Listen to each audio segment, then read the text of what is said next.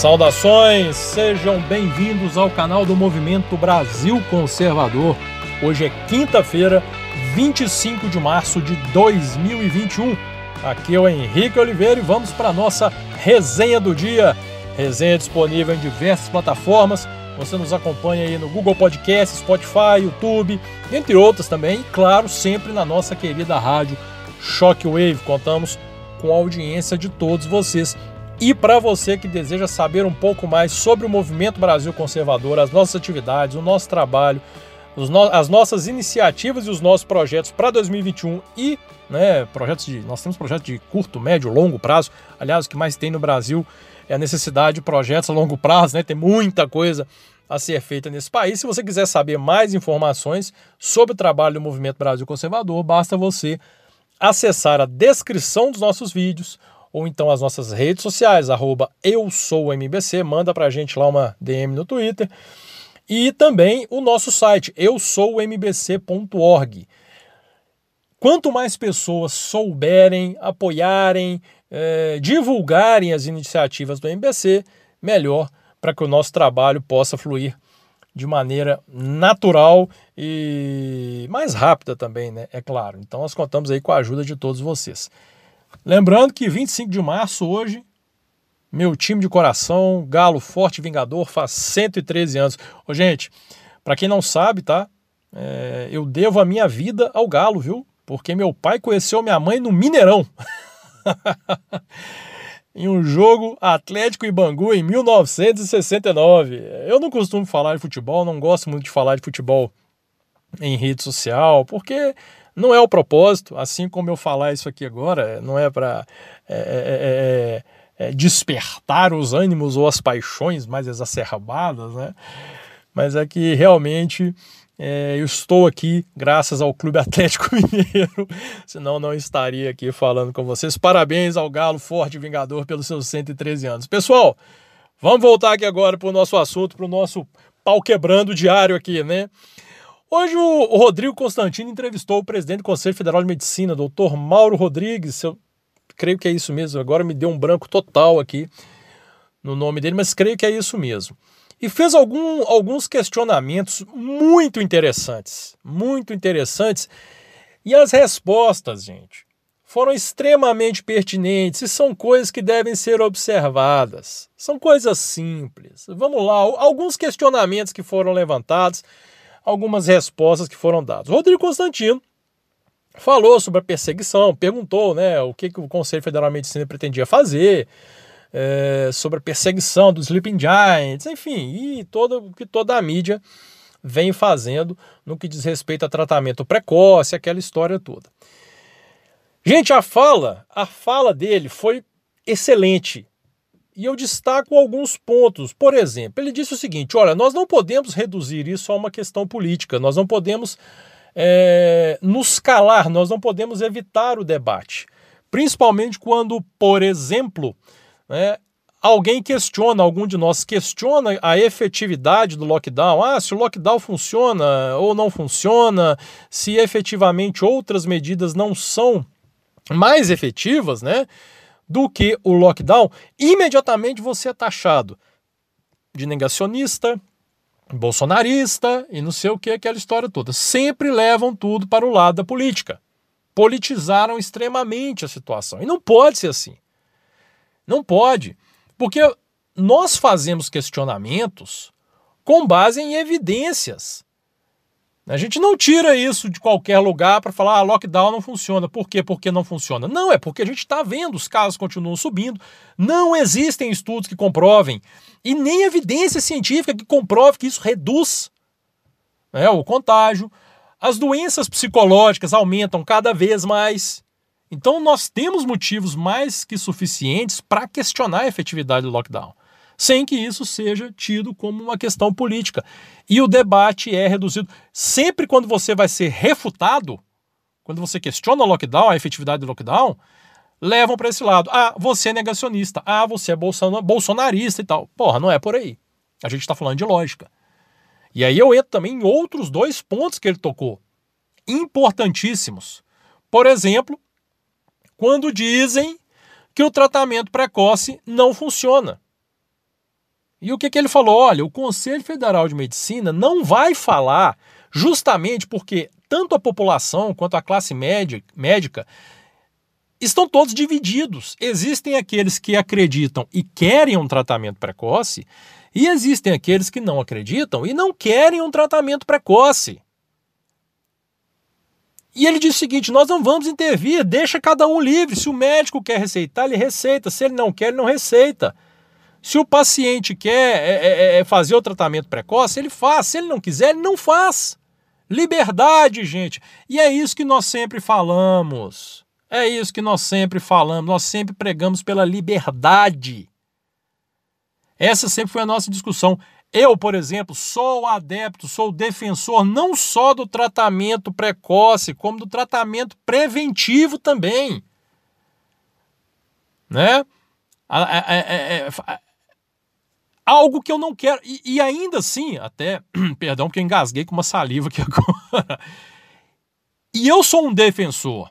Eu não vou obrigar aquele que não é a me acompanhar. Eu não vou obrigar ninguém a seguir isso. Eu tenho a minha linha de conduta, a minha forma de pensar. Ponto. É apenas isso que eu quero, que seja respeitado.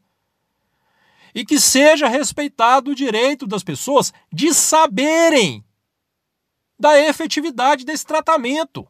Porque o próprio presidente do Conselho Federal de Medicina deixou claro: olha, dizer que não existe nenhuma comprovação, não existe nada né, que, que, que afirme que o tratamento precoce ele é eficaz, isso não é verdade.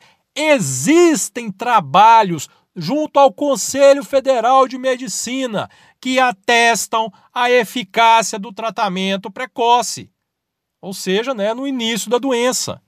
Existem estudos, assim como também existem estudos contrários, ok, mas gente, vamos lá, vamos lá. Teses antagônicas, elas vão aparecer em todos os ramos da vida, na medicina, no direito, em tudo você vai ver uma tese refutando a outra, uma tese contrariando a outra.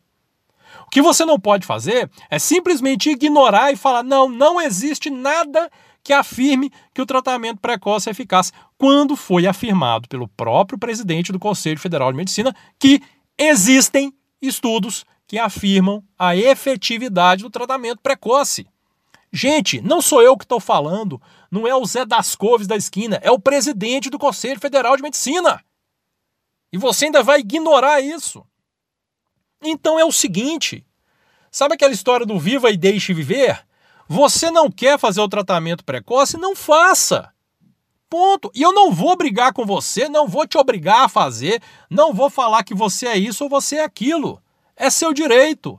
Assim como é meu direito tanto fazer, se for necessário, como defender isso e como divulgar a efetividade, os bons resultados que nós vemos em muitas pessoas. E outro ponto muito importante que ele levantou foi a questão da hidroxicloroquina e da ivermectina. De que as pessoas afirmarem que são remédios que matam, isso é balela. Isso é balela, são medicamentos largamente utilizados há décadas. Ah, mas o fulano lá tomou ivermectina e agora tá precisando de transplante de fígado. Ô meu filho, se o cara tomou uma overdose, se o cara tomar uma overdose de qualquer medicamento, ele vai ter problema de saúde. Quando a gente fala em você tomar este ou aquele medicamento, é evidente que a recomendação é a dose correta, através de indicação médica. Pô, você vê que gente falando lá, o cara tomou três é, é, é, comprimidos de ivermectina todos os dias durante 15 dias. Porra, mas aí, pelo amor de Deus, né? O cara queria o quê? Aí também é loucura, gente. E pelo amor de Deus, você tomar isso como parâmetro, o cara que ultrapassou todos os limites, o cara tomou uma overdose. E aí você vai querer colocar isso na conta do medicamento, como se o medicamento não pudesse ser utilizado por causa disso. Pelo amor de Deus. Então foi uma entrevista muito interessante, muito boa, muito esclarecedora do presidente. E alguém é uma autoridade. É uma autoridade, porque a gente vê muito, né? Você posta lá no Twitter a indicação. Eu, por exemplo, eu, eu recomendo a doutora Sandra, que atende muitas pessoas que eu conheço, Né? E é uma excelente médica. E quem quiser, depois olhe no meu Twitter, lá tá lá a indicação dela. Ela faz, ela receita o, o, o, o tratamento preventivo, ela acompanha. Então, gente, quem quer fazer, faz. Quem não quer, não faz. Ponto. Viva e deixe viver. Né? Justamente o que foi dito. Ninguém tem a chave da razão e da verdade nesse caso. Né? Então eu gostei muito da entrevista. Quem tiver um pouco de bom senso ou, ou uma tranquilidade, eu vou repetir, gente, eu nunca me dirijo quando eu faço essas críticas mais pesadas em relação ao Covid. As pessoas que têm um medo real, real, o medo real, o temor real, é claro que a gente compreende.